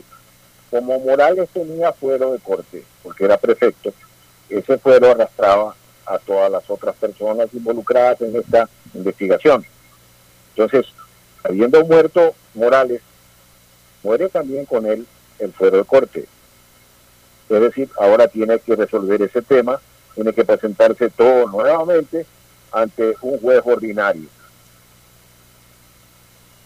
Bueno, vamos a ver eh, qué decide en ese caso la norma procesal correspondiente. Nos vamos a una pausa, retornamos, eh, una recomendación comercial y retornamos con el segmento deportivo. Auspician este programa. Aceites y lubricantes Gulf, el aceite de mayor tecnología en el mercado. Acaricia el motor de tu vehículo para que funcione como un verdadero Fórmula 1 con aceites y lubricantes Gulf. El gobierno de todos y la Corporación Financiera Nacional continúan trabajando por el desarrollo de nuestro país. Si ya tienes un crédito con la CFN, puedes diferir tu pago con una ampliación de plazo y los pymes podrán extender el diferimiento hasta el mes de agosto. Ingresa a www.cfn.fin.es. CFN, el desarrollo es ahora. ¿Quieres estudiar, tener flexibilidad horaria y escoger tu futuro?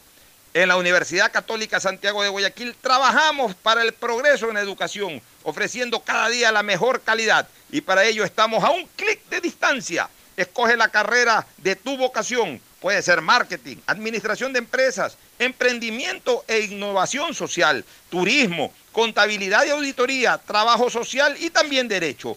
Consulta en nuestra página web mayor información y esquemas de admisión. Universidad Católica Santiago de Guayaquil formando siempre líderes.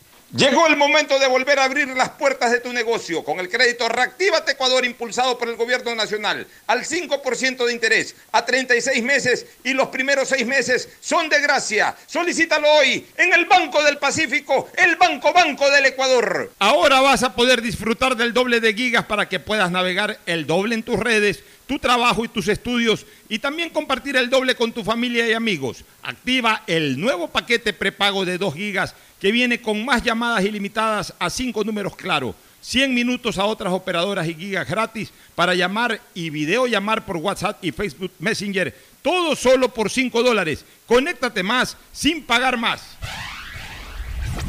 Estamos en la hora del pocho.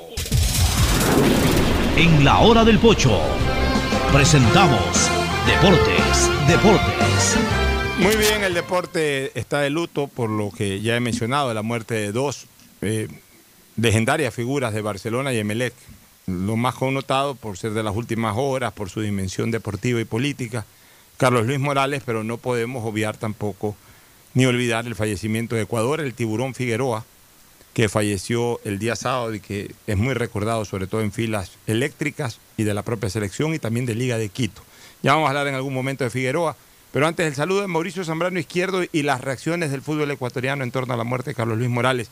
Y ahora sí enfocándonos en el Carlos Luis Morales futbolista. ¿Cómo Mauricio. están? Buen día con todos. Mis condolencias a los familiares de uno de los mejores arqueros del fútbol ecuatoriano, Carlos Luis Morales, eh, me- momentos más destacados en Barcelona Sporting Club, que incluso fue uno de los primeros en pronunciarse acerca de- del fallecimiento de- del arquero, junto con su presidente, el Beto Alfaro Moreno, quien escribió conmovido por el fallecimiento de Carlos Luis Morales. ¿Ese tweet es de Alfaro o de, de Barcelona? Alfaro Moreno. A ver. Él, él fue uno de los primeros en, en pro- en pronunciarse.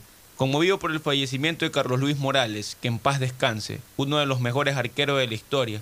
Nuestro sentido pésame a familiares y amigos. Una cosita. No voy a olvidar nunca, no sé si tú la recuerdes, Fernando, tú que siempre vas a los partidos en el Capuel. Una pelea que Sí, un- una pelea entre... Expulsaron a los dos y se iban a ir de puñete en plena cancha. Me acuerdo cuando Morales ya era arquero de Melec, en el arco que da hacia la calle Pío Montúfar, estaba Morales, y hubo un problema ahí en las inmediaciones del área y, y ahí se, se fueron empujando y como que se querían ir a las manos Morales y, y Alfaro. El árbitro los expulsó a los dos. Después de- en el camerino, todavía en caliente, se mandaron sus declaraciones cruzadas. Pero después terminó todo en santa paz, como suele ocurrir en el fútbol, y, eran buenos amigos. Pues no sé si recuerdas ese incidente, Fernando. Bueno, eso es propio del fútbol, Pocho. Y los que eh, alguna vez hemos jugado fútbol, eh, sabemos de las peleas que tienes con tus amigos y ya después termina eh, abra- abrazándote y olvidando todo. Yo creo que ese fue un incidente propio de la calentura del partido y que, como bien dice, después terminaron pues eh, de la mejor manera, ¿no? Ya, ¿y eh, tweet de Barcelona, el tweet Sí, institucional Barcelona, de Barcelona. puso Carlos Luis Morales y unas manitos rezando en donde Barcelona resalta todo su palmarés de Carlos Luis Morales, sus temporadas en Barcelona que estuvo en el año 83 eh, 94 hasta el 94, Después volvió el 96. después volvió al 96 hasta el 97. Ya la, la dije de memoria, no, el Así 96 no más. Ah, el bueno, último, 96 el último no. partido de Morales con la camiseta de Barcelona fue en Riobamba frente al medio de Riobamba, un partido que transmití, que perdió y que ganó Barcelona 2 a 0, pero igual ya eh, fue el final de la temporada de Barcelona en el año 96. Tiene un palmarés campeón nacional en Ese- el año 85. Ese año, ese año, el año 96, y este sí es un recuerdo gratísimo para, para Fernando, porque eh, fue eh, recuerdo clarísimo ese clásico. Yo, yo fui parte protagónica como periodista en ese clásico. En Melec se había declarado en huelga y no iba a jugar el equipo titular, iban a jugar los juveniles. Y eh, en Superca 800 tuvimos un programa durísimo esa mañana. Eh, le dijimos de todos los jugadores del Emelec porque no podíamos entender de que por más que hayan estado impagos por cualquier situación de carácter económico, no podían exponer a un club como Emelec en una liguilla a ser vapuleado y humillado por Barcelona previo a un clásico por un tema de, de- de- sueldos. Entonces le dijimos de todo a los jugadores del Emelec. Y había que estaba escuchando, ellos estaban entrenando en una canchita de fútbol 5 ahí en la Garzota y pues, estaban escuchando el programa. Y, y- y me cayeron todos en la cabina, Danes Coronel, toditos, me cayeron. Eh, Clever Fajardo, mi buen amigo, toda la gente me cayó ahí. Y, y al comienzo fue medio agresiva la cosa, como que me iban amenazando y todo, yo también me les paré tieso. Pero después reflexionamos públicamente, jugadores y nosotros reflexionábamos de que eso no podía darse, de que Melén no podía caer en ese riesgo de ser goleado y humillado por Barcelona en un partido de liguilla, y que en todo caso, si ya la dirigencia les había prometido, porque justo coincidió que los dos clásicos se jugaron, se jugaron a continuación, un miércoles se jugaba en el Monumental y un domingo en el Modelo. La, dirigencia del MLE ya les había prometido que con la taquilla del domingo les pagaba buena parte de los sueldos adeudados. Entonces los jugadores reflexionaron, fueron al, al- al- al Monumental esa noche y ganaron 1 a 0 con gol de Ariel Graciani. Y no voy a olvidar nunca la maniobra de Graciani. Le pone, creo que Juárez, una pelota en callejón hacia el área. Graciani le gana las espaldas a los dos defensores del Barcelona. Y cuando sale Morales, fue su último año en Barcelona, le- eh, Morales pues, le hace la, la famosa jugada de la cruz. O sea, se arrodilla y le abre los brazos eh, eh, para tratar de bloquear un tiro a un lado. Graciani la pagó que lo iba, lo iba a cruzar, por eso es que Morales se arrodilla y, le- y abre los brazos. Pues Morales lo, lo que hizo Graciani fue en ese momento dejarlo arrodillado, gambetearlo y definir a placer. Me acuerdo clarito de ese gol, no sé si tú te acuerdas, Fernando. Sí, claro, y esa, esa jugada es la que inventó Gatti. Esa la inventó Gatti. Morales la hacía mucho. Morales jugaba mucho con. bastante, sí. Salía bastante, se tiraba de rodillas y abría los brazos para evitar el tiro cruzado. Bueno, a, a- a Mor- este, a Morales, a Morales en los clásicos les hicieron algunos goles históricos, ¿no? El gol de Vidal Pachito, el, el gol de Beninca. Al- algunos goles históricos. Aquí tengo la nota de pesar que pone el club Sport Ya, ya, ya vamos con esa nota de pesar, pero antes Walter Gómez desde la clínica Kennedy San Borondón nuevamente. Adelante, investigador. Gracias, eh, Pocho. Bueno, eh, acaba en este momento de salir el cadáver, va hacia la, hacia la morgue, donde va a hacer eh, la necropsia. Y apa- aparte de hacer la necropsia, eh, dicen que lo van a velar en el Estadio Monumental de Barcelona. Ya ha hablado a este, Alfaro Moreno, que lo velen en el Monumental y una vez de ahí mismo lo van a sacar y lo van a cremar. Lo van a cremar por petición de los familiares. Tenemos aquí al alcalde del Triunfo. Eh, eh, ¿Cómo está, señor alcalde? A través de toda la trayectoria, ¿qué le parece la- el fallecimiento de... Bueno, eh, no, no, de- de- que no quiero hablar también tampoco pesado. Te cuento de que la gente, aquí el señor fiscal, Carlos González, manifestó de que las investigaciones siguen, él ha ordenado que se lleve el cuerpo mortuorio en este momento a la morgue para hacerle la necropsia, para ver en realidad el- sobre el fallecimiento de quien en realidad ha sido eh, Carolina Morales, y lógicamente ahí dará información del caso. No quiso hablar para nada, no quiso decir nada en silencio el fiscal, el señor González, el doctor González, pero sí los familiares manifestaron de que a petición de Carolina Morales van a, eh, perdón, a petición del señor Alfaro Moreno, lo van a velar en el Estadio Monumental y de ahí, una vez que lo velen, lo van a cremar por petición de la familia. Esa información, mi querido, Mao, mi querido estimado Pocho, desde aquí de la clínica ya la gente se está yendo poco a poco, ya no hay casi nadie, solamente queda la policía aquí custodiando la clínica y yo también me retiro. El agente 700. Agente 700, yo complemento eh, una idea ahí. El arco, eh, el arco que da. arco que le ya, dieron a yo, yo se lo di. Usted Yo se lo di a los, a los dos arqueros. A mí no me importa que los dos hayan entrado en desgracia en los últimos días o semanas coincidentalmente, el uno por el tema administrativo del Barcelona y el otro por el tema político. Eh, ellos fueron glorias del Barcelona. Yo tampoco comparto criterios de algunos historiadores que después del Liño, que Pablo Ansaldo no. Los dos mejores arqueros de la historia del Barcelona se llaman Pancho Ceballos y Carlos Luis Morales, punto. Esto no es quien pegó mejores voladas de palo a palo. El Liño era un volador. Gran arquero, sí. Es lo mismo que pasa en el Emelec. O sea, que Mayereyer, Mayereyer fue un gran arquero, pero fue un arquero de tres años en el Emelec. No se puede comparar con Elizaga, no, se- no con Elizaga, no se puede comparar con Drer, no se puede comparar con García. Esto no es cuestión de que porque cuando yo era niño iba al estadio y todavía recuerdo las voladas de Mayereyer o las voladas de Niño, ya son los mejores de la historia. La historia no se queda cuando uno es niño. La historia se queda cuando uno a través del tiempo ve los acontecimientos, ve los récords personales de los guardametas o de los jugadores en general, re- recoge los currículums, los años de servicio a un club, los títulos que le ofrecen a un club. Los dos mejores arqueros del Barcelona son Morales y Ceballos. Y yo les puse a ambos arcos los nombres de Morales y Ceballos el año 2011. Y el arco, al, al- al arco Morales lo, lo- lo bauticé en, eh, en, aquel arco en donde él tapó el penal, los penaltis contra River Plate, que fue hacia el lado de la, de la, de la, de la Clara Norte, que se llama, o la General Norte, General Norte. que también se llama Pajarito Cantos, la General. Bueno, el arco que da hacia ahí se llama Arco Carlos Luis Morales. Y el arco que da hacia, hacia la sur oscura es el arco José Francisco Ceballos. Pienso yo que si ya lo van a cremar a Carlos Luis, ojalá algo de las cenizas puedan ser esparcidas en la cancha del Monumental y especialmente en ese arco. Tú ibas a dar eh, eh, la nota de- luctuosa del Emelec en Twitter, este, Fernando, Sí, ¿no? que han puesto la nota de pesar, titula nota de pesar, el club Sport Emelec expresa un pro- su profundo pesar por el sensible fallecimiento de quien en vida fue Carlos Luis Morales, exfutbolista de nuestra institución que actuó en el primer plantel en el año 1997. Los que conformamos la institución in- enviamos nuestra, nuestra condolencia a sus familiares y amigos por esta irreparable pérdida. Paz en su tumba. Muy bien. Eh, otros Otro equipos. De los clubes la Federación Ecuatoriana. sí, otro de los clubes que se pronunció fue el Independiente de Avellaneda. Ah, es que también Morales tapó en Así es. Independiente, ya lo recordé. Dice, que el Club Atlético Independiente lamenta el fallecimiento de Carlos Luis Morales, ex arquero de la institución en las temporadas 94 y 95. Enviamos nuestras condolencias a sus familiares y seres queridos. Hasta siempre pestañita, con una foto donde Carlos Luis está con los brazos levantados, tiene una gorra en su, en su mano izquierda y de, un, y de traje color amarillo está Carlos Luis. Ya, Ahí lo vemos. perfecto. Sí, lo vemos así acá, fue. Pocho le a lo mejor, si usted entra al. Twitter, si usted entra al tweet de Palestino de Chile, podría estar pronunciándose también Palestino donde tapó. Eh, pero eh, yo sí quisiera que entre al tweet de Federación Ecuatoriana de Fútbol. está, sí tiene. Sí que tiene. sí, sí ¿Ha tiene. dicho algo Federación. Ecuatoriana?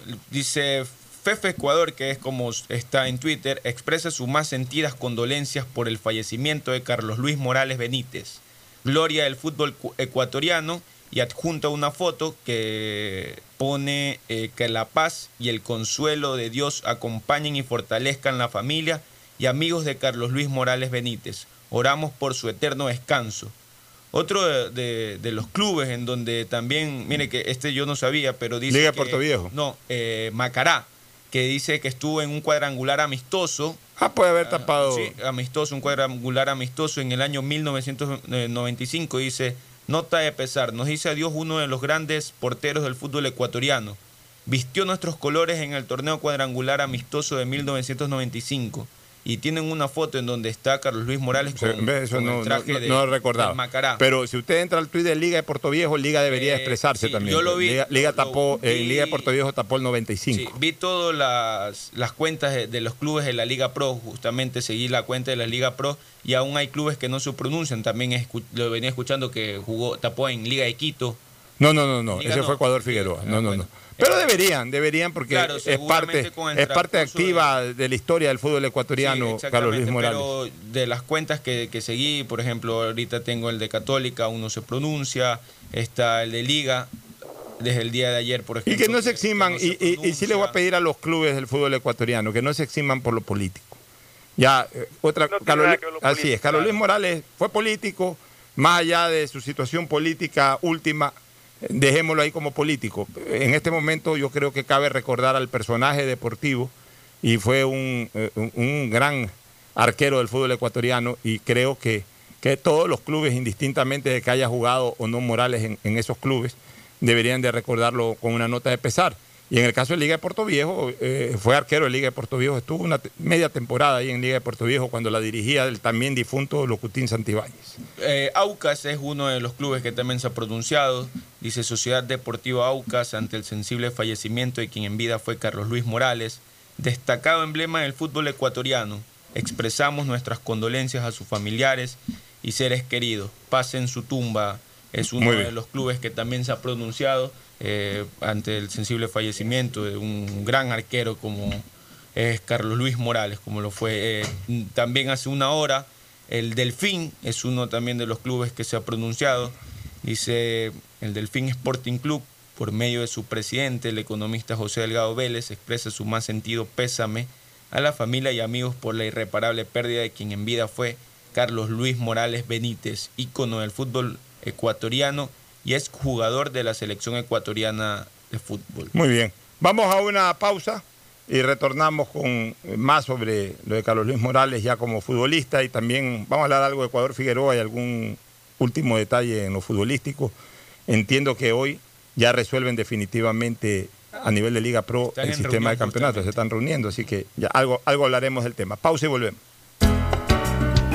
El siguiente es un espacio publicitario apto para todo público. Han sido días difíciles para el país, pero al igual que tú, no nos rendimos y seguimos empujando por el desarrollo. Por eso el gobierno de todos, a través de la CFN, destinó más de 50 millones en financiamiento para capital de trabajo con su producto Pyme Express. Hoy, son más de 800 pequeñas y medianas empresas beneficiadas que darán un gran alivio a sus negocios y así cuidar los empleos de miles de familias ecuatorianas. Trabajas por el desarrollo, nosotros para apoyarte, para seguir avanzando, porque al Ecuador lo reactivamos todos. CFN. Toda una vida. El Para que todos, en su familia estén conectados al mismo tiempo y puedan navegar en redes, jugar en línea, trabajar y ver películas, contrata internet claro de 25 megabytes para tu casa que incluye licencia Microsoft Office 365 por 25 dólares más impuestos. Además te apoyamos con el segundo mes de internet y si lo necesitas te ayudamos a financiar tu computadora con Claro. Todo se conecta.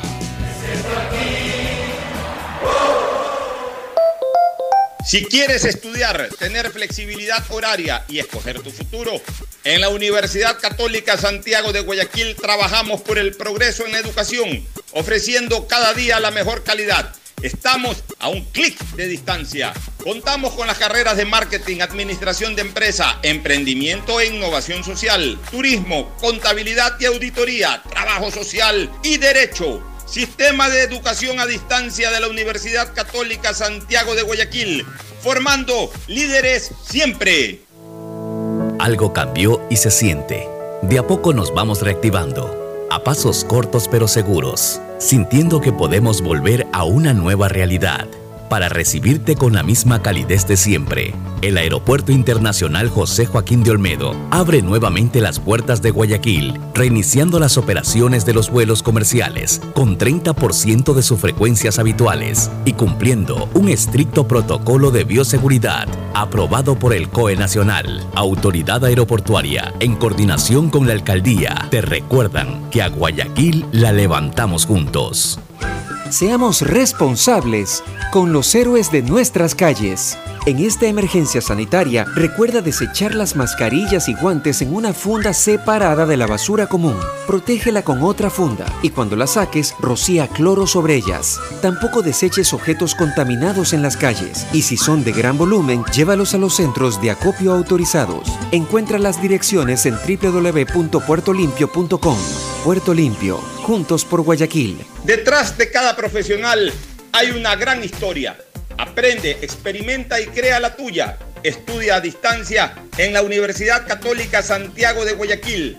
Contamos con las carreras de marketing, administración de empresa, emprendimiento e innovación social, turismo, contabilidad y auditoría, trabajo social y derecho. Sistema de Educación a Distancia de la Universidad Católica Santiago de Guayaquil, formando Han sido líderes días difíciles siempre. para el país, pero al igual que tú, no nos rendimos y seguimos empujando por el desarrollo. Por eso el gobierno de todos, a través de la CFN, destinó más de 50 millones en financiamiento para capital de trabajo, con su producto Pyme Express. Hoy, son más de 800 pequeñas y medianas empresas beneficiadas, que darán un gran alivio a sus negocios y así cuidar los empleos de miles de familias ecuatorianas. Trabajas por el desarrollo, nosotros para apoyarte, para seguir avanzando, porque al Ecuador lo reactivamos todos. CFN. Toda una vida. El gobierno de Llegó el momento de volver a abrir las puertas a la ilusión, de prender las luces a un futuro mejor, de empezar de nuevo. Presentamos Crédito Reactiva de Ecuador, un crédito con fondos del gobierno nacional para micro, pequeños y medianos empresarios al 5% de interés. Recíbelo ahora y empieza a pagar en 6 meses hasta 36 meses plazo.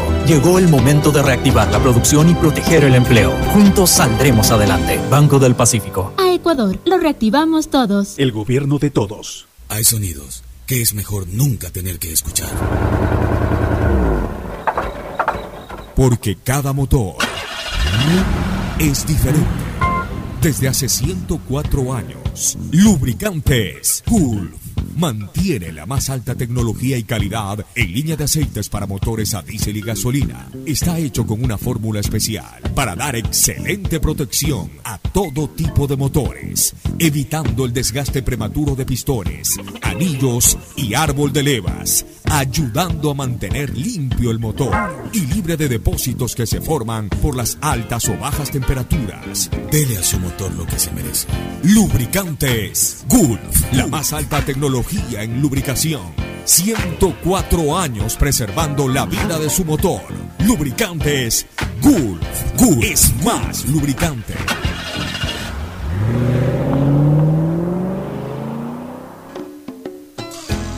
Fin del espacio publicitario. Usted está escuchando un programa de opinión, categoría O, apto para todo público. Bueno, retornamos. Este, tenemos aquí el parte médico, este, gracias a la gentileza de Mario Canesa. Mario Canesa Oneto, que está en la sintonía y al que le agradecemos no solamente por escucharnos, sino también por ayudarnos con este material. Nos está enviando Mario, ya él eh, tuvo acceso a la fotografía del parte médico de la clínica Kennedy, que dice paciente de sexo masculino de 55 años de edad, que es traído, eh, eh, obviamente el parte, pues nombre Carlos Luis Morales Benítez, que es traído por su familiar por presentar disnea y pérdida de conocimiento de algunos minutos. Al traerlo al área de emergencia, el paciente llega inconsciente, sin signos vitales, pasa a cuarto de trauma, donde se realiza protocolo de ACLS, soporte cardiovascular avanzado, sin respuesta favorable. Es lo mismo lo que está acá abajo. Abajo dice, paciente de sexo masculino de 55 años de edad, que es traído por su familiar sin signos vitales, pasa, acá es como que está más completo. Eh, eh, por el protocolo este de ACLS, soporte cardiovascular avanzado, se interconsulta a medicina intensiva, doctor Marcelo Castillo, quien acude a valoración e indica y lidera reanimación cardiopulmonar avanzada, sin éxito. Después de aproximadamente una hora de reanimación cardiovascular avanzada sin retorno de circulación espontánea, se declara la hora de fallecimiento a las 8 horas 45 minutos. Eh, hallazgos eh, relevantes de exámenes y protocolos, leucocitos, eh, leucocitos 12.17, neutrófilo 6.27, plaqueta 122, ahí glucosa 194, creatinina. Bueno, ya eso ya más es para que un médico eh, lo valore. O sea, aquí lo importante, Fernando, de este parte médico que nos ha llegado enviado por Mario Canesa, fotografía del parte del- de la clínica Kennedy, es que aparentemente no existe la- el tema este del inconveniente del grillete, ¿ah? porque está hablando de, de que le han hecho este, prácticas cardio, eh, eh, cardiorrespiratorias el- avanzadas, avanzadas. Entonces, avanzadas no es las manos. o sea, sí, sí. te- Pero yo, yo no soy médico, tú debes entender un poco más porque estudiaste medicina. ¿Qué es exactamente esa reanimación cardiovascular avanzado? Para ¿Eso mí es el electroshock. no? pues. Para mí es el electroshock. Pues. Porque lo otro son maniobras. eh, a ver, hay varias maniobras. o sea, puede- hay, hay- hay médicos que hacen este incluso. ah, eh, eh, llega un de- caso, llega un caso de suprema emergencia, hacen una cirugía ahí para. para Acabo de escuchar a la hija de un video que está la hija de, Carlos Luis. de Carlos Luis decir exactamente lo mismo que dijo el abogado y que ella estaba con su padre. sí, que pero, por el pero, no habían podido poner el electroshock, que yo no sé exactamente cuáles son las consecuencias. pero, pero habría que habría que en todo caso habría que en todo caso preguntarle a los médicos. Para mí esto de avanzado, esto de De- Porque no, no- no está hablando de primeros auxilios. El primeros auxilio es el masaje externo. Ya más avanzado son dos cosas para mí. O el electroshock, que es uno, o el otro ya el masaje cardíaco directo. Es decir, hacen, hay médicos que ya en un caso de extrema emergencia llegan a hacer un eh, llegan a hacer una incisión a nivel torácico y, y, comienza- y cogen el corazón y tratan de, de- de- de masajearlo a ver si se mueve. Pero, pero yo no creo que hayan llegado a ese extremo. Yo creo que, yo creo que más bien aplicaron electroshock. Con lo que quedaría sin sustento el tema del está claro grillete. ahí es que, que llegó sin signos vitales. Sí, llegó realmente muerto. O sea, sin signos vitales es que estaba muerto. Este, pero bueno, ya, ya, ya las investigaciones nos arrojarán más información. Ya vamos a hablar de Ecuador Figueroa, pero vamos con una recomendación comercial final. Auspician este programa. Aceites y lubricantes Gulf, el aceite de mayor tecnología en el mercado. Acaricia el motor de tu vehículo para que funcione como un verdadero Fórmula 1 con aceites y lubricantes Gulf. El gobierno de todos y la Corporación Financiera Nacional continúan trabajando por el desarrollo de nuestro país. Si ya tienes un crédito con la CFN, puedes diferir tu pago con una ampliación de plazo y los pymes podrán extender el diferimiento hasta el mes de agosto. Ingresa a www.cfn.fin.es. CFN, el desarrollo es ahora. ¿Quieres estudiar, tener flexibilidad horaria y escoger tu futuro? En la Universidad Católica Santiago de Guayaquil trabajamos para el progreso en educación, ofreciendo cada día la mejor calidad y para ello estamos a un clic de distancia. Escoge la carrera de tu vocación. Puede ser marketing, administración de empresas, emprendimiento e innovación social, turismo, contabilidad y auditoría, trabajo social y también derecho. Consulta en nuestra página web mayor información y esquemas de admisión. Universidad Católica Santiago de Guayaquil, formando siempre líderes.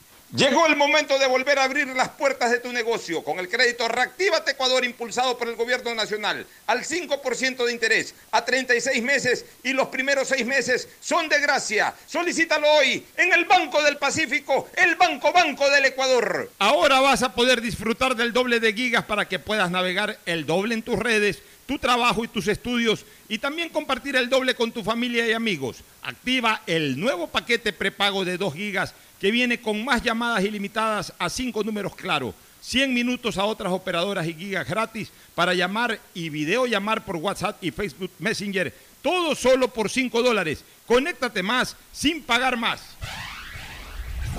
Estamos en la hora del pocho. Muy bien, entonces eh, ya mañana tendremos más información y durante el día, mejor dicho, a través del sistema de emisoras Atalaya, ustedes pueden irse informando de últimos detalles sobre la muerte de Carlos Luis Morales Benítez.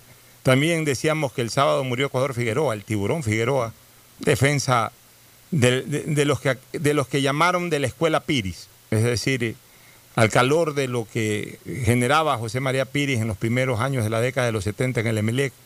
De ahí se formó Figueroa, algo alcanzó a formarse Jorge Valdés, eh, Pancho Molestina, la misma Pulga Guerrero, de alguna u otra manera también perfeccionó su juego con, con- con la presencia de Piris. Eso es lo que se le llamó en algún momento la escuela Piris, ¿no? Y, y de esos jugadores fue Ecuador Figueroa. A mí sí me gustaba Figueroa como jugaba. Era, un- era aguerrido, era un jugador sobrio, tenía buena talla, buena estampa de back.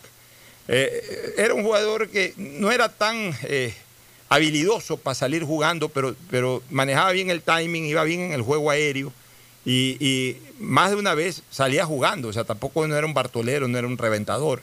Era un jugador que, su- como se ubicaba bien y tenía buen timing, a veces anticipaba y como tenía garra y todo, iba para adelante. Era, era un jugador eh, eh, eh, tipo, tipo, a ver, si, si, por supuesto guardando enormemente las diferencias futbolísticas, pero solamente por estilo de juego, un piqué. un- eh, Ese estilo de juego así, aguerrido, que iba con todo cuando tenía que ir con todo. Eh, me- me eh, jugador fuerte, me pare- eh, era, iba bien en el juego aéreo. Figueroa eh, tuvo sus momentos importantes. Primero porque su apellido coincidía con quien en esa época era el máximo referente en ese puesto que había en América, que era Elías Figueroa. Entonces, era el Figueroa ecuatoriano. En segundo lugar, eh, eh, por las características de juego que di, fue parte del Emelec en dos épocas, desde que surgió en el fútbol, 73 por ahí hasta el, hasta el 78. El 78 me parece que se fue a Liga de Portoviejo, porque ya no estuvo en el MLE campeón del 79. No sé si se fue a Liga de Portoviejo o se fue a Liga de Quito. En el 79 me parece que ya saltó a Liga de Quito y en Liga de Quito estuvo 79, 80, 81.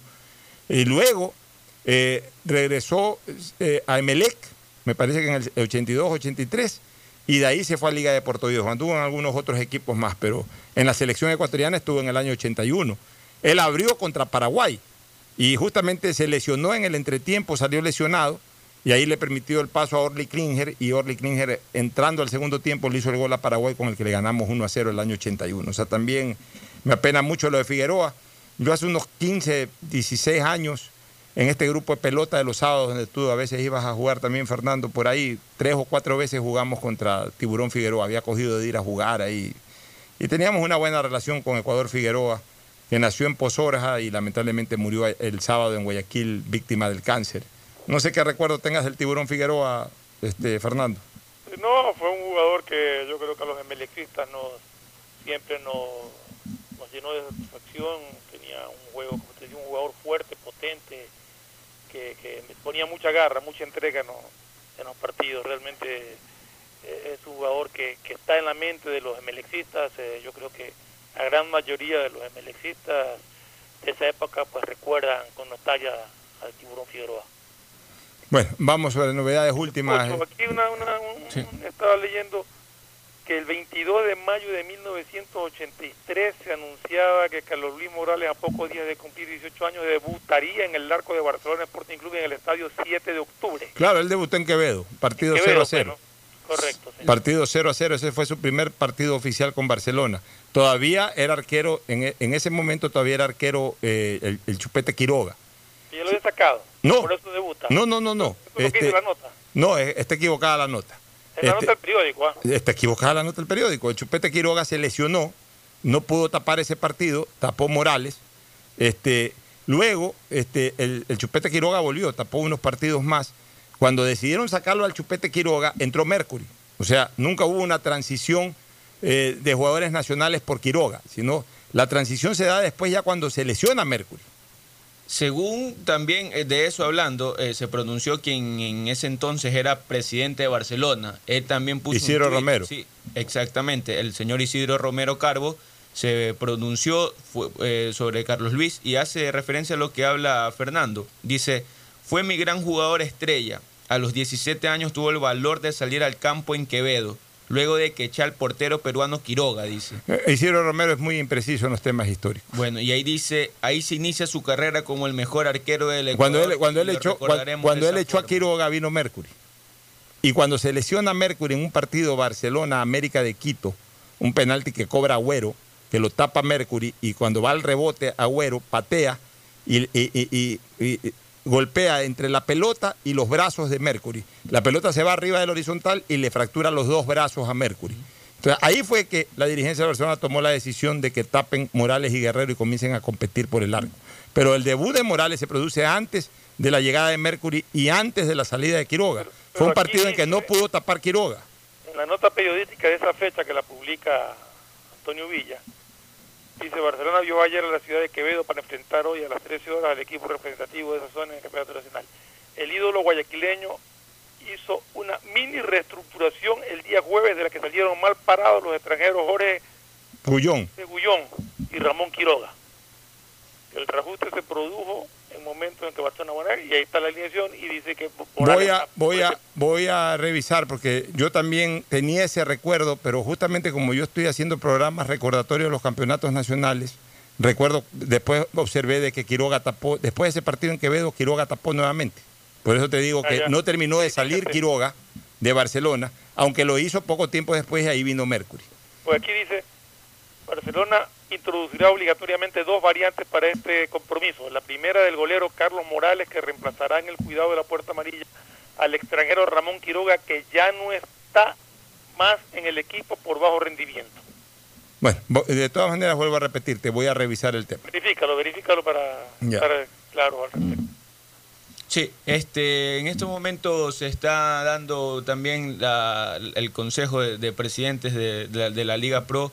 Eh, uno de los temas que se ha aprobado hasta el momento y de forma unánime es la implementación de los cinco cambios en tres oportunidades para lo que reste de, tem- de la temporada 2020. ¿Cómo cinco cambios en tres oportunidades? Eh, Lo que pasa es que es lo que se está, lo que está en, en todas las ligas eh, está pasando, que en la liga española, por ejemplo, en la liga alemana, eh, se implementaron cinco cambios, pero lo que no pueden hacer es hacer mm, en el momento de las pausas. Eh, no se puede poner eh, un cambio el primer tiempo, luego otro cambio al segundo tiempo, eh, hacer cinco cambios. O sea, eso no lo pueden hacer. Ellos pueden, los jugadores pueden entrar eh, se pueden ingresar los cinco cambios, pero eh, como en grupo, un grupo de dos. eh, Entonces no pueden hacer cambios individuales. exactamente, cambios individuales, Pero los lo- cinco cambios individuales. Ya, pero los tres sí, pues, los tres normales sí. Eso sí, y con- eh, quedará. Y digamos que un cuarto cambio entran dos de golpe. Exactamente, exactamente. O dentro de los tres cambios tendrán que meter en grupo. Ya. Exactamente, dentro Ya. de los tres cambios en- tendrán que... eh, Dos, dos y uno, por ejemplo. Exactamente, Ya, exactamente. El otro día cambiaron tres jugadores de golpe. Así Ya, es, está- así es, está porque clara la no película. pueden hacer eh, por cuestión de, Ya, y, de el, tiempo. y el sistema del campeonato. Aún no- aún no Ya, y ese va a ser el mismo. Van a tratar de continuar con el campeonato tal cual como estaba diseñado. Así es. Gracias por su sintonía. Este programa fue auspiciado por Aceites y Lubricantes Gulf, el aceite de mayor tecnología en el mercado. CFN continúa trabajando por el desarrollo de nuestro país. El desarrollo es ahora. Con Claro, conéctate más y sin pagar más. Vas a tener el doble de gigas para que puedas navegar el doble en tus redes, tu trabajo y tus estudios. Universidad Católica Santiago de Guayaquil y su plan de educación a distancia, formando siempre líderes. Banco del Pacífico, el Banco Banco, con su línea de crédito Reactívate Ecuador al 5% de interés a tres años y con los primeros seis meses de gracia. Este fue un espacio contratado. Radio Atalaya no se solidariza necesariamente con las opiniones aquí vertidas.